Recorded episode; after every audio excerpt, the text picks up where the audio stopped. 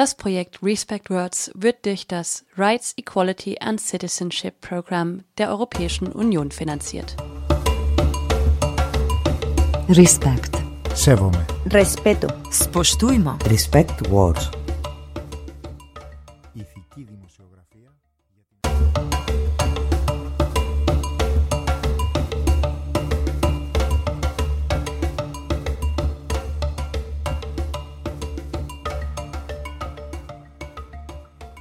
Tag zu Tag werden wir erschüttert mit Zahlen, Zahlen, Zahlen, Trends und Statistiken.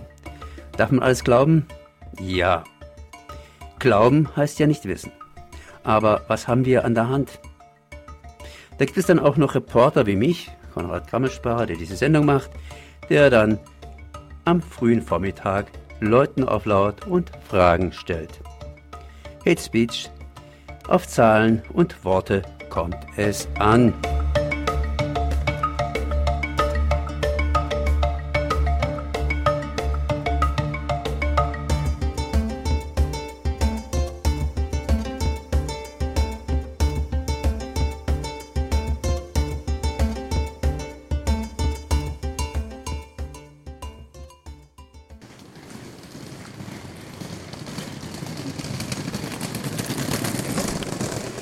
Entschuldigung, ich bin von Radio Dreigland. Können Sie mir aber Fragen beantworten?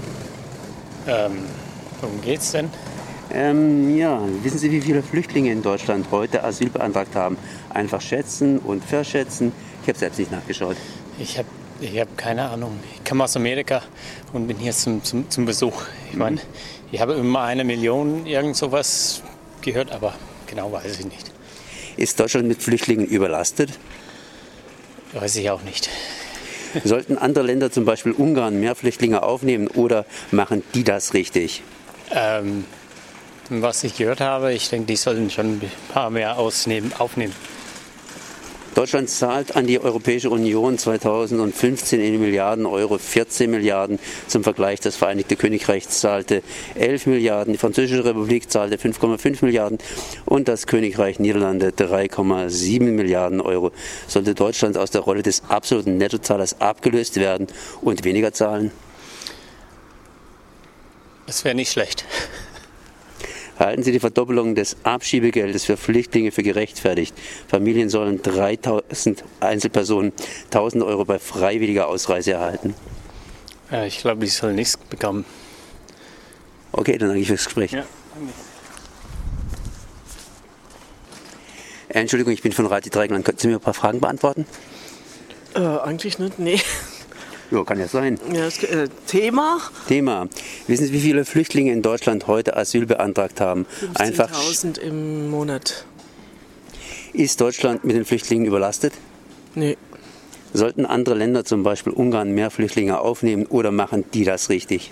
Finde ich, die sollten auch ein bisschen mehr aufnehmen. Deutschland zahlt an die Europäische Union 2015 in Milliarden Euro 14. Zum Vergleich, das Vereinigte Königreich zahlte 11 Milliarden, die Französische Republik zahlte 5,5 und das Königreich Niederlande 3,7 Milliarden Euro. Sollte Deutschland aus der Rolle des absoluten Nettozahlers abgelöst werden und weniger zahlen? Nein, Halten Sie Verdoppelung des Abschiebegeldes für Flüchtlinge für gerechtfertigt? Familien sollen bis zu 3000 ich habe hab Einzelpersonen. da noch keine Position dazu. Weiß ich nicht, weiß ich noch nicht, was ich davon halte. Okay, gut, danke. Entschuldigung, ich bin von Radio Dreigland. Könnten Sie mir aber Fragen beantworten? Äh, ja, kommt drauf an. Wissen Sie, wie viele Flüchtlinge in Deutschland heute Asyl beantragt haben? Also einfach schätzen, verschätzen. Ich habe selbst nicht nachgeschaut. Was, nur heute? Nein, äh, Generell? generell. Also, Wie viele haben Asyl? Weiß nicht, vielleicht eine Million? ist Deutschland mit Flüchtlingen überlastet? Kommt mir nicht so vor, ehrlich gesagt, nee. Sollten andere Länder, zum Beispiel Ungarn, mehr Flüchtlinge aufnehmen oder machen die das richtig? Die sollten vielleicht auch ein paar mehr Flüchtlinge aufnehmen, ja.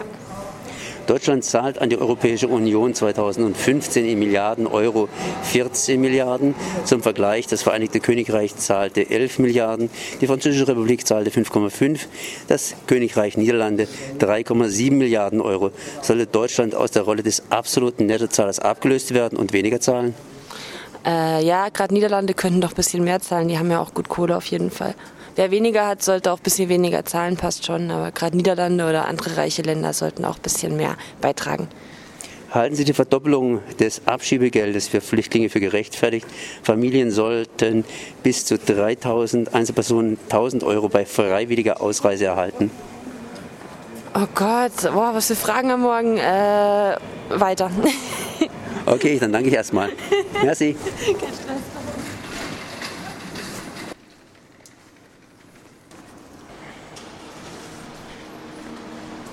Entschuldigung, ich bin von Radio Dreigland. Könnten Sie mir ein paar Fragen beantworten? Haben Sie einen Ausweis? Äh, klar habe ich einen Ausweis, einen Personalausweis. Mit der andere Seite, einen Dienstausweis. Hm, Quatsch. Dienstausweis. Ja, und was wollen Sie fragen? Ich wollte Folgendes fragen. Wissen Sie, wie viele Flüchtlinge in Deutschland heute, das heißt in der heutigen, gehen wir gerade woanders hin, da ist ein bisschen leiser.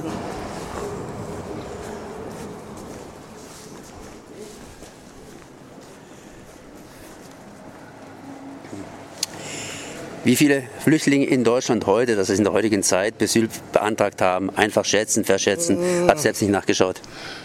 220.000, glaube ich, habe ich heute mal gelesen. Ist Deutschland mit Flüchtlingen überlastet? Gute Frage. Jein, täte ich sagen. Sollten andere Länder, zum Beispiel Ungarn, mehr Flüchtlinge aufnehmen oder machen die das richtig? Wenn Ungarn finanziell gut dastehen täte, wäre es kein Problem. Aber da sie ja nicht so gut dastehen finanziell, so wie Deutschland, kann man nicht vorstellen, dass sie mehr aufnehmen täten, als was sie an Kapazitäten frei haben oder zur Verfügung haben. Deutschland zahlt an die Europäische Union 2015 in Milliarden Euro, 14 Milliarden zum Vergleich. Das Vereinigte Königreich zahlte 11, die Französische Republik zahlte 5,5, das Königreich Niederlande 3,7 Milliarden Euro. Sollte Deutschland aus der Rolle des absoluten Nettozahlers abgelöst werden und weniger zahlen? Ich würde sagen, dass diese angebliche Regierungen, was wir haben, ne, mal Sparflamme treten täten, statt das Geld mit voller Händen auszuwerfen. Da braucht Deutschland auch nicht raus oder, oder, oder einfach äh, andere Menschen zu sagen, nee, wir nehmen euch nicht, es gibt nichts mehr und fertig. Das ist Quatsch. Halten Sie die Verdoppelung des Abschiebegeldes für Flüchtlinge für gerechtfertigt? Familien sollen bis zu 3000 Einzelpersonen 1000 Euro bei freiwilliger Ausreise erhalten. Eine Gegenfrage, wo sollen sie hin, wenn das Land verstört ist, wo sie lebten? Okay, danke. Merci. Tschüss. Ciao.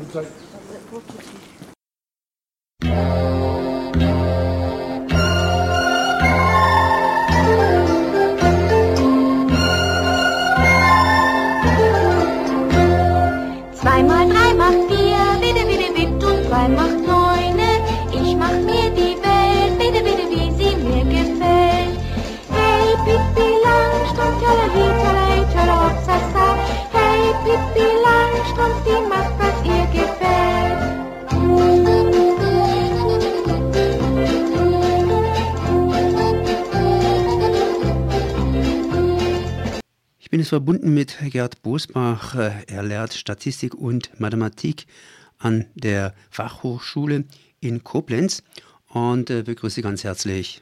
Unter anderem haben Sie auch geschrieben, Lügen mit Zahlen, wie wir mit Statistiken manipuliert werden. Und das ist ja etwas auch unser Thema heute, denn auf Zahlen und Worte kommt es entsprechend an. Sie haben sich besonders beschäftigt oder auch vorübergehend beschäftigt mit Hartz IV und dem Lohnabstand zum Mindestlohn. Generell gibt es ja Menschen, die sagen, dass Hartz IV sowas ähnliches ist wie eine soziale Hängematte und auf jeden Fall unterhalb des Mindestlohnes sein müsste. Sonst wäre hier entsprechend kein Anreiz da, dass man hingeht und aus Hartz IV sich heraus sich um Lohnarbeit bemüht. Inwiefern stimmt diese These oder stimmt sie nicht? Ja, also ich finde, erstmal geht sie von einem menschenverachtenden, äh, menschenverachtenden Weltbild aus, aber sie stimmt auch faktisch nicht. Es gibt halt in Deutschland etwa ähm, eine Million Leute, äh, die Hartz IV beziehen, obwohl sie arbeiten. nach der Theorie des Hartz-IV-Empfänger halt sich in der Hängematte ausruhen, äh, müssten diese eine Million eigentlich zu Hause bleiben und das gleiche Geld beziehen. Dabei gibt es auch noch eine erschreckende Detailzahl. Äh, von den eine Million äh, sind 200.000 Vollzeitbeschäftigte, die wirklich Vollzeit 38,5 Stunden und mehr die Woche arbeiten und trotzdem nur Hartz IV bek äh, bekommen. Das ist sozialen Skandal auf der einen Seite und auf der anderen Seite belegt es, dass äh, sehr viele Menschen arbeiten wollen und sich nicht in der Hängematte ausruhen.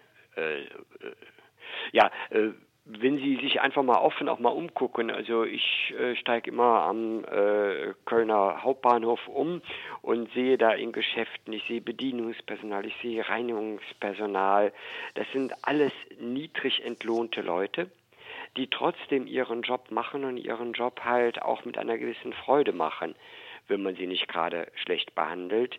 Ähm, also insofern äh, ähm, den Leuten lieber Arbeit anbieten, als über die so zu lästern. Auf der anderen Seite, irgendwelche Zahlen sind ja ermittelt worden. Das heißt, äh, Zahlen, die belegen sollen, dass Hartz-IV-Empfänger, dass es denen gar nicht mal so schlecht geht, beziehungsweise schlechter gehen müsste. Das äh, ist natürlich für mich ein Grund nachzufragen, wie sowas passieren kann. Das heißt, warum kann man solche Zahlen dann in Umlauf setzen? Ja, man wendet einfach einen Trick an. Den Bezug, den man nimmt, ist nicht ein auskömmlich irgendwie auskömmliches Leben in dieser Republik, sondern der Bezug ist die absolute Armut, nämlich die Frage, haben Sie eine Wohnung, haben Sie Kleidung, haben Sie Essen? Und ähm, wenn man so vorgeht, kann man in Deutschland sagen, dass also bis auf mehrere hunderttausend Obdachlose genug Geld für Wohnung, Kleidung, Essen haben. Damit kann man aber nicht teilnehmen an einer Gesellschaft. Am leichtesten sieht man das, äh, wenn man die Kinder aus diesen Hartz-IV-Bedarfsgemeinschaften sich anguckt.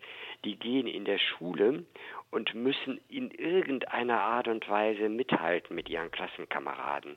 Sonst werden sie gehänselt kein Smartphone oder ein uraltes Smartphone, äh, äh, keine gute Kleidung, äh, keine Möglichkeit, mit bei Ausflügen mitzugehen.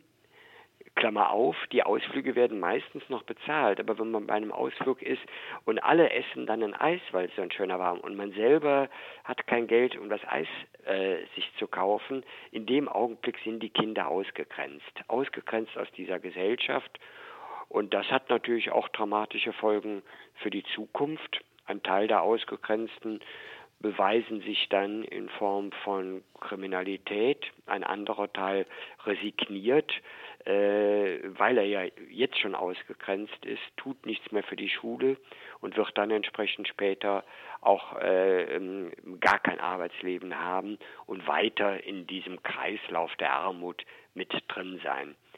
Also man muss mehr haben äh, als äh, das, was man äh, zum Überleben braucht. Und das ist eigentlich europaweit ist man sich da einig, dass man Armut nicht bei dem absoluten Existenzminimum, sondern bei einer Armutsquote ansetzt, wo man sagt, 60 Prozent vom mittleren Einkommen braucht man, um in dieser Gesellschaft halt äh, nicht äh, total ausgegrenzt zu sein. Wie hoch ist momentan der Prozentsatz tatsächlich? Also dieser Prozentsatz ist jetzt bei knapp 16 Prozent der Leute, die nach diesem Kriterium arm sind. Und äh, das ist eine Zahl, die allgemein auch einigermaßen bekannt ist. Ich habe mir mal die Details angeguckt und da kann man sich eigentlich nur erschrecken. Wenn man sieht bei alleinerziehenden El Elternteil, meistens Frauen, da sind über 40 Prozent dieser Menschen sind arm. Noch dramatischer ist es, wenn Sie auf die Erwerbslosen gucken. Von den Erwerbslosen sind knapp 60 Prozent, also falls Sie es genau haben wollen, äh, 57 Prozent, sind arm. Äh, und äh, das ist natürlich in einer reichen Gesellschaft halt, äh, ja, für mich halt eigentlich ein Skandal, dass ähm, Erwerbslose nicht mehr am normalen Leben teilnehmen können. Und in Köln kann ich es gut beobachten, wie dort halt äh, auch quasi Ghettos gebildet werden, in denen äh, diese sozial äh, Benachteiligten wohnen, weil nur da können sie sich überhaupt noch einen Wohnraum erlauben. Und in diesen Ghettos äh, ist äh, seltener aggressive Stimmung. Das erlebe ich seltener. Aber es ist eine absolute resignative Stimmung. Man wird groß ich sehe das jetzt wieder von Kinderaugen, mit dem in dieser Gesellschaft kannst du eh nichts erreichen. Und wenn man mit dieser Mentalität groß wird, dann bestätigt man diese Mentalität auch, weil man den Alpha in der Schule nicht aufbringt und dann auch tatsächlich äh, in der Kurve nach unten weiter mitmacht. Sie haben jetzt vorhin gesagt, äh, wir Deutschen sind in einer reichen Gesellschaft. Wir leben in einer reichen Gesellschaft und Europa ist sich praktisch einig, was Armut ist.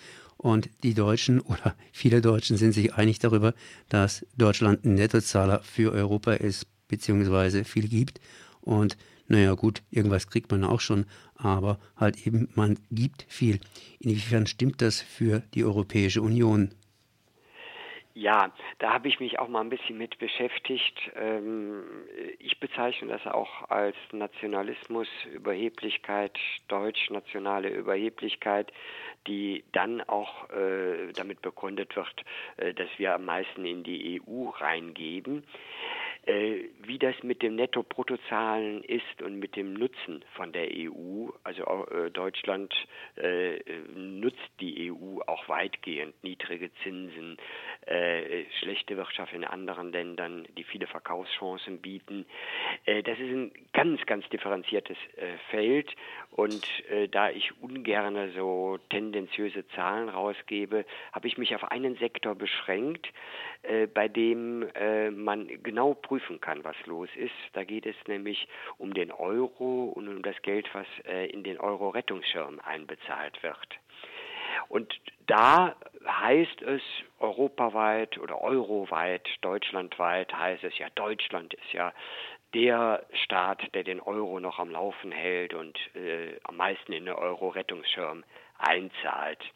Und das ist spannend, weil wenn wir uns die absoluten Zahlungen angucken, stimmt es sogar. Nur das ist äh, meines Erachtens der absolut falsche Maßstab, denn dann vergleichen wir die absoluten Zahlen von Deutschland mit den absoluten Zahlen von Österreich oder mit denen von Luxemburg. Na, wir sind zehnmal so groß etwa wie Österreich, dass wir dann auch mehr als Österreich einzahlen ist relativ klar. Das würde normalerweise kein Mensch der Welt tun. Die Anzahl der Kriminaldelikte in Köln mit der Anzahl der Kriminaldelikte in einem kleinen Dorf äh, bei Remagen zu vergleichen. Nee, man muss das beziehen auf die Größe des Landes. Äh, und wenn wir das mit dem Euro-Zahlungen machen, äh, also auf die Anzahl der Bevölkerung, das mal umrechnen, wie viel zahlen denn die Deutschen, die einzelnen Deutschen für den Euro, da sind wir bei weitem nicht mehr Platz 1. Den Platz hat Luxemburg. Wir sind Platz 4, ähm, also gut noch oben in der Spitze. Würde man aber noch mal anders überlegen und sagen, na ja, wer eine starke Wirtschaft hat, kann auch mehr für den Euro zahlen. Klammer auf, er profitiert auch mehr vom Euro. Also man würde sagen, Zahlungen im Verhältnis zur Wirtschaftskraft, dann sind wir in dem Euro, äh, also in den 19 Euro-Ländern nur noch Platz 12, also hinteres Mittelfeld. Sprich, Konsequenz daraus, Deutschland ist nur in einer ja, statistisch überhaupt nicht aussagekräftigen Zahl der Zahler des Euro-Rettungsschirms bei Statistik aussage, statistisch aussagekräftigen Zahlen sind wir Platz 4 oder auf Wirtschaft bezogen sogar nur äh, Platz 12. Diese Technik wird ständig angewandt. Bei der Anzahl der Flüchtlinge, wir nehmen die meisten Flüchtlinge auf. Ja, wir sind auch das größte Land Europas. Pro Kopf der Bevölkerung nehmen die Schweden, nehmen die Österreicher, nehmen sogar die Ungarn mehr Flüchtlinge auf äh, als Deutschland. Also da wird auch Nationalismus betrieben mit Zahlen und da wird es gefährlich. Und gefährlich auch deshalb, ähm, weil die Leute bei Zahlen glauben, das ist so die absolut objektive Botschaft. Wenn einer was sagt, erklärt und ne, Deutschland die wichtigsten und Deutschland dies und eine Zahl nachher zur Krönung bringt, dann hören alle die Zahl und sagen, boah, ja, das ist ja bewiesen, belegt. Ne, und hinterfragen diese Zahl auch gar nicht. Da kann ich Ihnen ganz viele Beispiele, eins ist für mich so eklatant gewesen, weil es so bösartig war, ist ein bisschen älter. Äh, der damalige Ministerpräsident von Nordrhein-Westfalen sagt auf einer Kundgebung fünf Minuten lang, was sie alles für die Jugend tun, weil die Jugend ist die Zukunft. Äh, kommt noch ein Bon mot rein, die Jugend ist auch meine Zukunft, weil wer soll denn meine Pension später mal zahlen? Ähm, ja, und dann krönt er dieses, was sie alles für die Jugend tun, mit der Zahl, dass sie 2000 Lehrer neu eingestellt haben in Nordrhein-Westfalen. Ja, leider hat er vergessen zu erwähnen, dass 2200 Lehrer pensioniert wurden. Er hat mit einer Zahl den äh, Platz, das war halt eine Demonstration der Gewerkschaft, hat er überzeugt, was sie alles für die Jugend tun. Und ich konnte erleben, wie die Zahl wirkte, weil ich nämlich da äh, auf dem Platz stand und nur suffisant nach 2000 Lehrer neu eingestellt habe ich nur gefragt, naja, und wie viele sind dann pensioniert worden? Und um mich, oh, na, das ist doch vorher abgezogen. Das heißt, die Zahl hat die Leute von diesem Menschen und von dem, was er getan hat, überzeugt, obwohl genau das Gegenteil der Fall war. Die Statistik ist wie eine Laterne im Hafen. Sie dient dem betrunkenen Seemann mehr zum Halt als zur Erleuchtung. Wenn Sie da noch ein ganz eklatantes Beispiel haben wollen, ich war ja mal früher bei der Kassenzahnärztlichen Bundesvereinigung ähm, und da musste ich innerhalb von drei Wochen einmal aufzeigen, wie schlecht es den Zahnärzten geht, dass ihr Einkommen halt massiv gesunken ist und man nicht weiter bei ihnen sparen dürfte.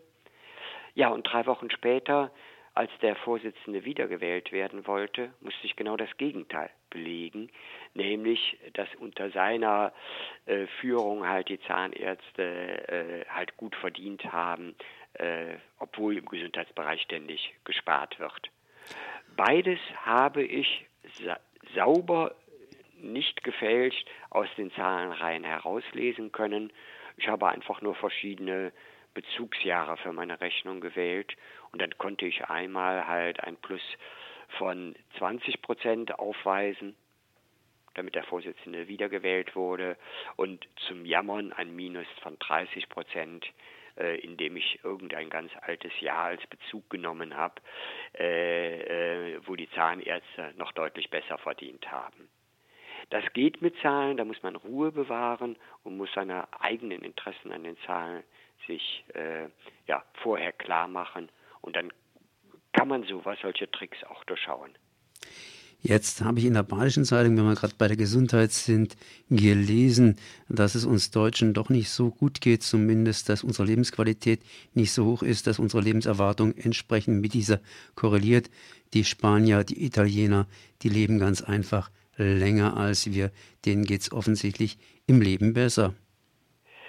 Ja, äh, wenn ich über Zahlen rede, haben wir nun teilweise auch einen verengten Blick auf das, was wir mit Zahlen messen können. Und ähm, da fehlt auch ein Stück äh, Lebensqualität.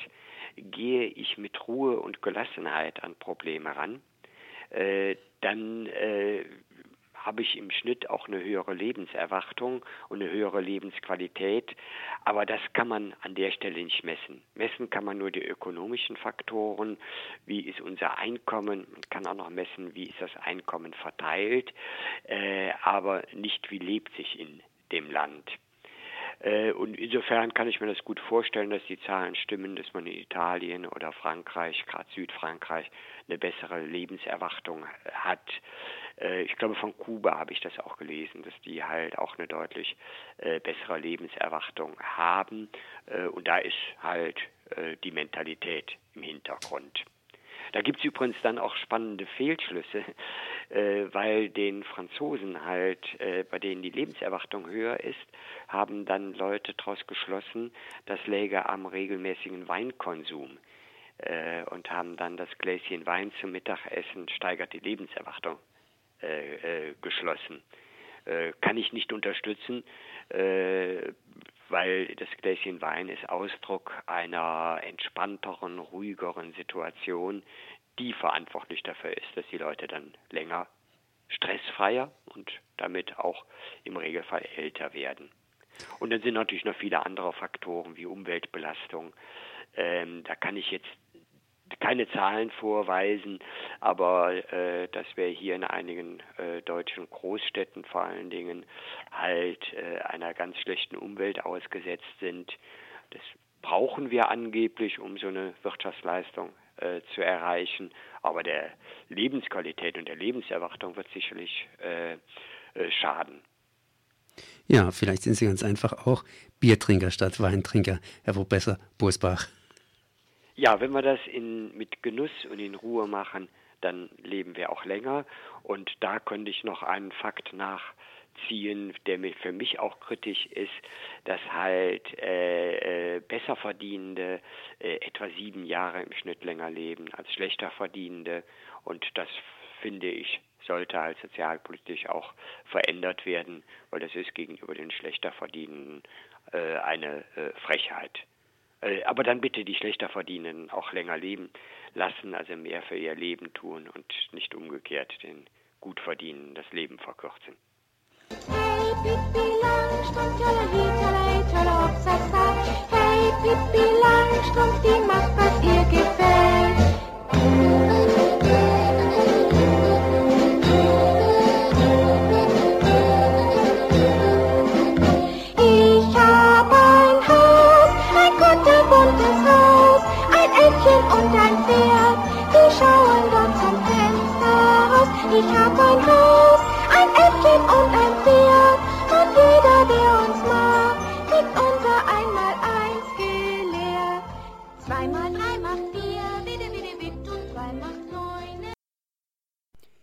Wieder der Überfremdung. Im beschaulichen Völklingen im Saarland wurde am 24. September 2017 der Oberbürgermeister gewählt. Ein Amt, das sich auch der 60-jährige Handelsvertreter und Kandidat der NPD, nennen wir ihn Herrn B., zutraute. Auf einer Podiumsdiskussion mit den anderen Kandidaten ging Kandidat B allerdings dem Politiker Uwe Faust vom saarländischen Ableger der Partei die Partei auf den Leim. Uwe Faust stellte während der Diskussion folgende Fragen. Herr B., laut Baugesetzbuch Paragraph 126 ist jeder Eigentümer verpflichtet, sein Grundstück mit der durch die Gemeinde vorgegebenen Nummer zu kennzeichnen. Jetzt ist mir erschreckend aufgefallen, dass in Völklingen viele Hausnummern mit arabischen Zahlen gekennzeichnet sind. Wie möchten Sie gegen die schleichende Überfremdung vorgehen? Er antwortete trocken, Da warten Sie mal ab, Herr Faust, bis ich Oberbürgermeister bin. Da werde ich das ändern. Da werden da mal normale Zahlen drankommen. Das mit Zahlen ist schwierig. Oder wie es so schön heißt, Fortschritt ist, wenn mehr und mehr Aufgaben an Maschinen übertragen werden, die nur zwischen 0 und 1 unterscheiden können. Konrad hat sich unterhalten mit Professor Gerd Bosbach, Autor des Buches Lügen mit Zahlen und verschiedenen Passanten in Freiburg. Auf Zahlen und Worte kommt es an. Hit Spitz. Zweimal drei macht vier, bitte, bitte, bitte, und zwei macht neune. Ich mach mir die Welt, bitte, bitte, wie sie mir gefällt. Hey, Pippi Langstrumpf, tollerli, toller, toller Hochzeitstag. Hey, Pippi Langstrumpf, die macht, was ihr gefällt. Dreimal drei macht sechs, bitte, bitte, wer will's von mir lernen?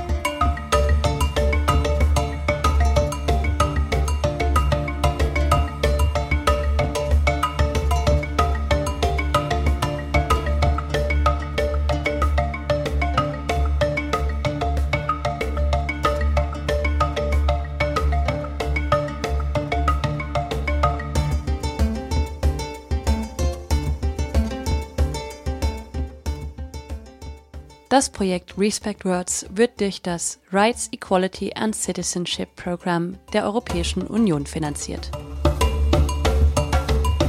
Respect. Sevome. Respeto. Spoštujmo. Respect Words.